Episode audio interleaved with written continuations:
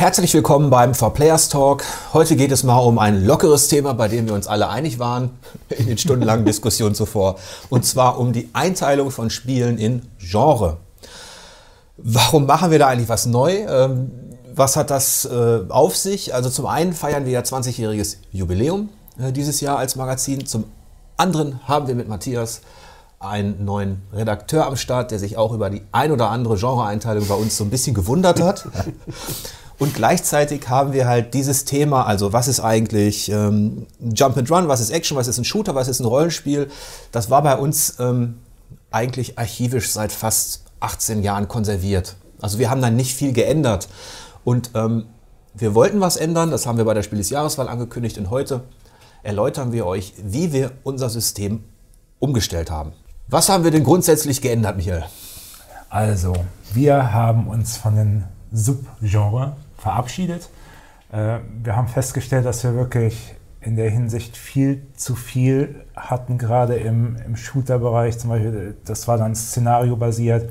Haben wir alles gekillt. Ich glaube, wir hatten Western-Shooter. Ja, wir hatten Western, Science-Fiction, Military, hast nicht gesehen. 2D-Rollenspiel, 3D-Rollenspiel. Genau, also es war wirklich alles viel zu viel und das sollten wir ein bisschen entschlacken und haben uns deshalb dazu entschlossen, das alles weg. Gleichzeitig haben wir gesagt, unter anderem killen wir die Action. Das, das Sammelbecken für alles, was ja, anderswo nicht perfekt reinpasst. Genau, und wollen das einfach viel mehr aufsplitten und haben uns da in dem Zug entschlossen, zum Beispiel das Action-Adventure ist jetzt ein eigenes Hauptgenre, genau wie die Kampfspiele, die früher halt alle in Action verortet waren. Richtig. Ja, und da haben wir uns, ähm, das klingt nach einer sehr schönen, entspannten Veranstaltung. Ähm, aber wenn man dann mal in die Details geht, also unter, unter Action äh, war ja auch die Arcade-Action zum Beispiel ähm, zu finden oder andere Dinge, ähm, dann mussten wir schon überlegen, ja, was ist es denn jetzt in, in, im neuen System? Und ähm, das Action-Adventure, das war eine recht ähm, schnelle Entscheidung, dass wir uns dazu entschlossen haben, ähm, das, das rauszunehmen. Dazu, darunter fallen ja dann Spiele wie aktuell Death Stranding war als Action-Adventure einsortiert aber auch ein Red Dead Redemption. Dann die, die Klassiker, die wir alle kennen, also von Tomb Raider bis Uncharted. Zelda. Zelda, genau, ähm, als Action-Adventure. Und ähm, wir haben uns entschlossen, deswegen wollen wir euch mit dieser äh, Rubrik wollen wir anfangen, also was wir darunter alles so ähm, verstehen. Da haben wir auch Survival Horror und Stealth Action äh, platziert. Könnt ihr dazu kurz, äh, kurz was sagen, was das jetzt bedeutet? Was ist jetzt ein Action-Adventure? Es ist einfach eine Verbindung von kampfbetonten und geschicklichkeitsbasierten Elementen mit gleichzeitig Erkundung und Rätsellösung. Es muss nicht immer alles drin sein, aber ähm, ein Resident Evil hat diese Momente, auch wenn es, oder diese Elemente, auch wenn es natürlich das, das Genre Horror hat. Aber in, in, in den eigentlichen Elementen, Schalterrätsel, Charaktere, Story plus Ballern unterscheidet sich es nicht so sehr von einem Tomb Raider. Ja, und ganz, ganz ähnlich sieht es, halt, sieht es halt auch bei der ähm, Schleich-Action aus. Ich meine, ob man jetzt eine, mit einer Pistole schießt, den Schalldämpfer hat oder nicht, ähm, es steht immer noch die, diese Action auch im, im Fokus. Und ab und an hat man ja auch in den Schleichspielen gewisse Rätselelemente, sei es jetzt Schalter oder dass man irgendwelche Gegenstände finden muss. Ähm, von daher haben wir uns dann überlegt, dass das im Action-Adventure auch ganz gut aufgehoben wird. Und dass es auch, auch einfach wegen auch der Zahl der Titel kein eigenes Hauptgenre braucht. Ja. Es ist dort gut aufgehoben und wir brauchen jetzt nicht Stealth Action als eigenes Genre gleichwertig zum Rennspiel, wo doch nur alle zwei, drei Monate überhaupt ein Titel kommt. Ja, da waren wir uns auch ähm, recht früh einig tatsächlich, dass das Action-Adventure ein neues Genre ist, für sich rausgenommen aus der Action und dass wir Stealth- und Survival-Geschichten quasi damit äh, mit platzieren. Ähm, es gibt natürlich andere Systeme da draußen. Ähm, äh, Moby Games zum Beispiel, die große Spieledatenbank, macht das so, dass die weiterhin ein Hauptgenre Action haben, was wir jetzt nicht mehr haben. Und dann gehen die aber, dann filtern die das weiter nach zum Beispiel Szenario. Das kann dann sein Fantasy, Science Fiction, Western. Artstyle wird, wird unterteilt und Spielmechanik und so Perspektive tief und Perspektive. Und Cartoon-Optik oder ja. realistisch. Ja. Eigentlich ist diese, diese dieser konzentrierte Blick, der hat schon Vorteile, weil man kann dann alles filtern. Und man hat auch eine große eine Datenbank. Nur ähm, wollten wir Anfang des Jahres jetzt nicht unser komplettes Archiv das wäre auch gar nicht möglich gewesen, so mit einer radikalen Maßnahme, mit einem ganz neuen System umkrempeln. Deswegen bleiben wir bei einem Genre. Genau. Wo, wobei es natürlich, ähm, also die Grenzen sind teilweise fließend. Also wir sind auf mehrere Titel gestoßen, wo man jetzt sagen könnte, die passen sowohl in das eine als auch das andere Genre. Gerade wenn man den Vergleich zum Beispiel herannimmt, äh, Horizon Zero Dawn und Witcher. Witcher sehen wir immer noch mehr als Rollenspiel. Das bleibt auch ein Genau, Genre das bleibt auch ein Rollenspiel, wobei Horizon natürlich sehr, sehr viele Elemente vom Witcher hat, wo man schon argumentieren könnte, dass es eigentlich auch schon tendiert mehr zum Rollenspiel, aber das lassen wir halt im Action-Adventure drin, genau wie Assassin's Creed, was sich ja auch mit den letzten beiden Teilen mehr zum Rollenspiel hinbewegt hat, mhm. aber es bleibt trotzdem ein Action-Adventure. Wir sind eigentlich laufend auf Titel gestoßen. Eigentlich waren wir schon letzte Woche fertig und heute haben wir, was ist eigentlich mit Trials? Ist es ein Rennspiel? Ist es ein Plattformer, weil man von A nach B hüpft ja. mit einem Bike? Oder ist es Arcade Action, weil Geschicklichkeit haben wir nicht mehr zum Beispiel. Genau, da, das Dieses Sammelbecken Geschicklichkeit haben wir zu betoniert. Dafür gibt es unter anderem, aber daraus sind neue entstanden, zum Beispiel der Plattformer, den du erwähnt hast. Richtig. Unter Plattformer verstehen wir eigentlich alle Jump and Runs, mhm. also alles Rayman, Mario und Co. Gleichzeitig aber auch alle diese, ähm, sage ich mal, diese, diese Erben von Castlevania und von Metroid, ähm, zum Beispiel aktuellen Hollow Knight. Da hätte man auch darüber diskutieren können, ist es vielleicht doch eher ein Action-Adventure. Ähm, aber wir wollten das äh, bei der Einteilung in ein Genre, die Hauptspielmechanik, die ist für uns relevant. Ähm, und selbst bei einem Hollow Knight oder auch einem Dead Cells, äh, falls ihr das gespielt habt, geht es immer noch darum, quasi von links nach rechts auf irgendwelche Plattformen zu hüpfen, dabei zu kämpfen und was freizuschalten. Mhm. Und ähm, deswegen wollten wir Jump and Run und diese Spielart ähm, die bei einigen Amerikanern natürlich ein Metroidvania dann vielleicht ist, die wollten wir dann in ein Genre packen, das heißt Plattformer. Genau, und das sind sogar, auch das ist uns ein bisschen schwer gefallen, aber es sind sogar Contra Turrican Metal Slug. Wollen wir auch dort verorten, obwohl sie natürlich in ein anderes Genre, die Arcade Action, auch passen würden. Genau, die, die Arcade Action, ihr merkt schon, wir haben ja die Geschicklichkeit nicht mehr, aber zum einen haben wir jetzt den Plattformer und wir haben die Arcade-Action. Richtig, wo zum Beispiel ein Gradius, ein klassisches Shoot'em Up drin ist, weil wir das nicht in unserem Shooter haben wollen, der von Doom und Division bevölkert ist. Genau, Shoot'em Ups sind drin. Ja, so, so Sachen wie Geometry Wars, wo es wirklich äh, ja, auf, auf Highscore-Jagden und so weiter ankommt, haben wir da drin. Und World of Tanks. Ja, äh, auch so ein Grenzfall. Stimmt. Ja. Ähm, das ist jetzt so. Wir haben auch Pinball drin. Ja. Eigentlich, Passt ist, auch gut. eigentlich ja. ist die Arcade Action Sammelbecken für all das, was man zum einen mit der Spielhalle verbindet. Also wirklich Hand-Auge-Koordination, also alles, was auch keine große Story und irgendwelche Charakterentwicklung mhm. hat. Ähm, und wo es um eben Reflexe auch geht in erster Linie. Genau. Ja. Wobei wir auch da differenzieren, zum Beispiel die Lightgun-Shooter.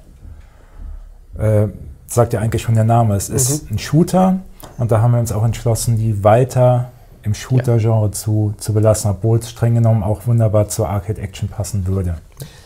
Den Shooter behalten wir als Genre. Das war auch relativ einfach mit der Einordnung, bis auf diese kleine Facette, die du erwähnt hast, äh, mit World of Warplanes und solchen Geschichten. Ähm, es ist so, im Shooter finden sich immer noch alle klassischen Ego-Shooter, also von Doom bis Schlag mich tot. Ja? Ähm, gleichzeitig aber auch alle Spiele, in denen ähm, wir haben uns zum Beispiel entschieden, auch ein World of Tanks. Da kann man jetzt drüber streiten. Ähm, es war ehemals bei uns als Simulation. Aber das ist nun wahrlich nicht. Ja. Auch wenn die Entwickler natürlich mit einigermaßen ja, realistischen Texturen spielen, ist, ist die Mechanik selber eben nicht realitätsnah. Und ähm, ja. da geht es eher um den Spaß im Panzer. So. Und da hat man die Wahl, ist es dann Arcade-Action oder ist es ein Shooter? Und weil man letztlich dann ja schießt, in erster Linie, haben wir uns dazu entschlossen, World of Tanks als Shooter zu definieren. Genau wie umgekehrt auch ein, ich sage jetzt mal grob, ein Shooter wie Arma schon mehr zur Simulation ja. tendiert und auch da eingeordnet werden kann, obwohl es mhm. im Grunde genommen ja schon Shooter ist die zentrale Mechanik. Ja. Aber die Unterschiede zu einem Battlefield, Call of Duty sind einfach so groß und der Fokus auf die realistische Simulation des Krieges mhm. ist einfach so hoch angesetzt, dass wir das auch in der Simulation einordnen können. Ja, das ist auch ein Genre, was wir behalten, die Simulation. Da haben wir überlegt, wollen wir das weiter behalten oder nicht. Letztlich wollen wir aber noch ein bisschen differenzieren. Und da haben wir auch ein bisschen ausführlicher diskutiert bei diesen Themen, zum Beispiel auch bei einem Elite Dangerous.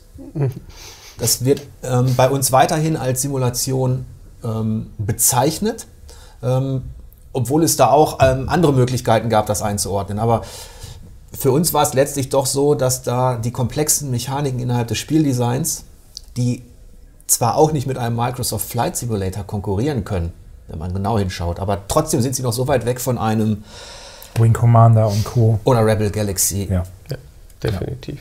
Richtig. Was ist sonst noch Simulation? Ähm, all das, was sich super verkauft und was wir eher nicht testen, also all das auf dem Mähdrescher, äh, irgendwie auf dem, auf dem Bussen. Zug, mit Bussen, äh, mit, mit Bahnen.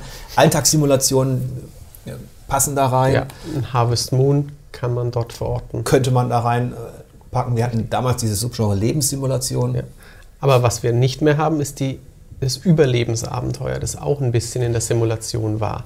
Weil Genau. wenn es jetzt nur noch Simulation heißt, äh, wollten wir ein Don't Starve dort nicht haben, weil Don't Ja. Starve simuliert ja nichts, es ist einfach Deswegen freut euch, es gibt Ja. ein komplett neues Genre, eine Wortneuschöpfung der Redaktion, Survival und Crafting richtig. als neues Hauptgenre. Wir haben auch Überleben und Bauen uns überlegt, aber das sind diese Begriffe doch so sehr im, im Gamersprech angekommen, dass wir, ja, Aber Survival und Crafting, ähm, kannst du noch mal kurz erläutern, was sich dahinter verbirgt? Ähm, ja, ein Spiel, wo wirklich der, der Überlebensaspekt und ähm, das, ja, das kein Strategiespiel ist, aber wo man gleichzeitig Ressourcen abbaut, wo man Holz fällt, wo man ähm, vielleicht auch noch eine Anzeige hat mit der eigenen Lebensenergie, also in Form von es wird kalt, ich muss was essen, ich muss äh, Nahrung zu mir nehmen, so in die Richtung eben ähm, Don't Starve. Wir haben ein Forest, wo auch ein Horror-Einschlag wieder mit drin ist. The Long Dark, Richtig. No Man's Sky haben wir, glaube ich, da Ja. Drin. Obwohl, das sind ja eben so Grenzfälle. Warum ist No Man's Sky keine Simulation? Simuliert es nicht irgendwie auch den Weltraum samt Evolution? Das ist schwierig. Da kann man natürlich auch immer drüber streiten. Und wir haben hier die Weisheit nicht mit Löffeln gefressen, aber irgendwas muss man irgendwo einordnen. Also, ja, und- und es ist halt auch schwierig, weil immer mehr Spiele verschiedene Genres ineinander oder zumindest versuchen, sie zu vereinen. Und da muss man dann abwägen, wo sehen wir jetzt zum Beispiel eher den Fokus? Was steht im Vordergrund? Und entsprechend teilen wir es dann ein. Richtig. Ganz schwierig ist ein Minecraft. Ja. Kann man in Survival und Crafting tun? Tun wir das aktuell? Ich glaube, wir tun es. Wir haben allerdings auch das neue Doppelgenre Logik und Kreativität, wo ein Minecraft irgendwie auch aufgehoben wäre. Ihr seht schon, wir sind uns ziemlich einig. ähm, Also es, es, ich finde es aber auch nicht schlimm, dass man selbst in einer, in einer Redaktion, wenn man jetzt versucht, so ein, ähm, ja, so, ein, so ein Gerüst aufzubauen, mehr ist es nicht, weil es gibt natürlich nicht richtig und falsch, sondern je nach Fokus. Und Minecraft ist, ähm, hat eben viele Facetten. Es hat natürlich Survival und Crafting. Es ist aber auch ein, und das ist ja auch ein neues Genre, deswegen festzuhalten, jetzt kommt das zweite. Logik und Kreativspiel. Richtig. Was wollen wir denn damit machen? Dinge, wo man sein Köpfchen gebrauchen muss, vornehmlich. Also da ist ein ähm, dieses Jahr erschienenes, oder letztes Jahr erschienenes Baba is You, wo man wirklich klassische Rätsel so à la Sokoban löst. Also klassische Puzzle-Games auch. Puzzle Games. Da ist ein Portal drin, Warum Portal? weil auch wir fanden, dass da insgesamt der, der Aspekt des ähm, Nachdenkens und der Problemlösung den Plattformaspekt und den Shooter-Aspekt, den es ja in seiner Basis hat, deutlich schlägt. Und das kannst du sekundieren als Portal-Freund. Ja, äh, natürlich, selbstverständlich. Also ähm, Portal ist in dieser Kategorie genau richtig aufgehoben, genau wie auch ein äh, Dr. Kawashima Gehirntraining und auch diese ja, Kreativspiele wie in Little Big Planet. Da könnte man jetzt auch argumentieren, ja, wenn man jetzt nichts basteln will, ist Little Big Planet eigentlich ein Plattformer. Aber trotzdem dieser Editor in Little Big Planet ist halt das, das Zentrum, genau wie es auch bei, bei Dreams das Zentrum sein wird oder auch bei äh, Mario Maker ist eigentlich genau das Richtig. gleiche Beispiel. Du, du bastelst zwar de facto Plattformer zusammen, aber wirklich dieses kreative Bauen steht da einfach im Mittelpunkt. Und ich fand den Begriff dann auch ähm, richtig gut. Also es fielen natürlich viele Vorschläge auch für, für, für neue Genre oder auch Begrifflichkeiten. Ähm, und Logik und Kreativspiel war dann, wenn man überlegt hat, dass Kreativspiel ja bedeutet, der Spieler muss selber erstmal was herstellen. muss sich Gedanken machen, also hat einen Baukasten. Ja. Wir haben weitere neue Genre. Eines ist zum Beispiel auch Musik und Party. Richtig, das ist von einem, von zw- zwei Geschicklichkeitsunterkategorien ist das entstanden. Einfach, weil, weil, diese, weil ein Singstar nirgendwo anders auch reinpasst. Ein Rockband oder eben auch gerade im VR-Bereich gibt es ja viele Musikspiele. Ja, ja. Also da, da, da braucht man das schon. Und oft gehören halt Musik und Party auch beim Spiel direkt zusammen. Richtig. Also wenn wir zusammen Rockband spielen, das ist, äh, das ist in dem Fall dann ein Partyspiel. Hast du noch ein paar aktuelle Beispiele aus dem Bereich? Ja, ich habe jetzt zuletzt dieses äh, Avicii Invector getestet. Es steht halt auch die Musik im Vordergrund. Es hat einen lokalen Vier-Spieler-Splitscreen-Modus. Dann wird es auch zu einer Party. Ja. Du hast ähm, Mario Party, klassisch, was da, da Mhm. reinpasst. Diese ganzen äh, You Don't Know Jack, Jackbox-Geschichten. Wir sind aber noch nicht fertig mit den Wortneuschöpfungen, denn wir haben noch was. Und zwar Rollen und Rasen. Scherz haben wir nicht. Wir haben Prügeln und Kämpfen. Ganz genau. Klingt Richtig. auch witzig, aber ist da jetzt wirklich ernst gemeint? Was ist da drin? Genau. Also darin äh, verortet ist auf jeden Fall, da haben wir ja auch schon gesprochen, ich sage jetzt das Beat'em Up. Und mit das Beat'em Up meine ich das Versus-Kampfspiel. Also das Fighting Game. Genau. 2D Street Fighter oder 3D Soul Calibur. Dann, was ich als Sidescroll-Prügler bezeichne und eher als Beat'em Up, also den The Streets of Rage Final Fight. Und wir haben uns entschieden, Spiele wie ähm, aus der Musou-Reihe, Dynasty Warriors oder die Fist of the North Star, Zelda Musous, die es ja mittlerweile wirklich alle zwei Monate gibt, auch dort zu platzieren. Aber auch dort ist For Honor, weil For Honor auch der, der Zweikampf ja auch tatsächlich mit Beat'em-up-Elementen, mit klassischen Fighting-Elementen, mit Parry und Block und so.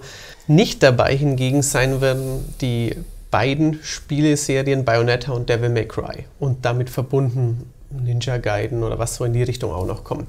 Denn dort haben wir uns gedacht, klar, man wird nach Arcade-Manier mitunter bewertet. Es ist sehr, sehr actionbasiert und kaum Rätselelemente, dafür wieder ein bisschen Plattformen.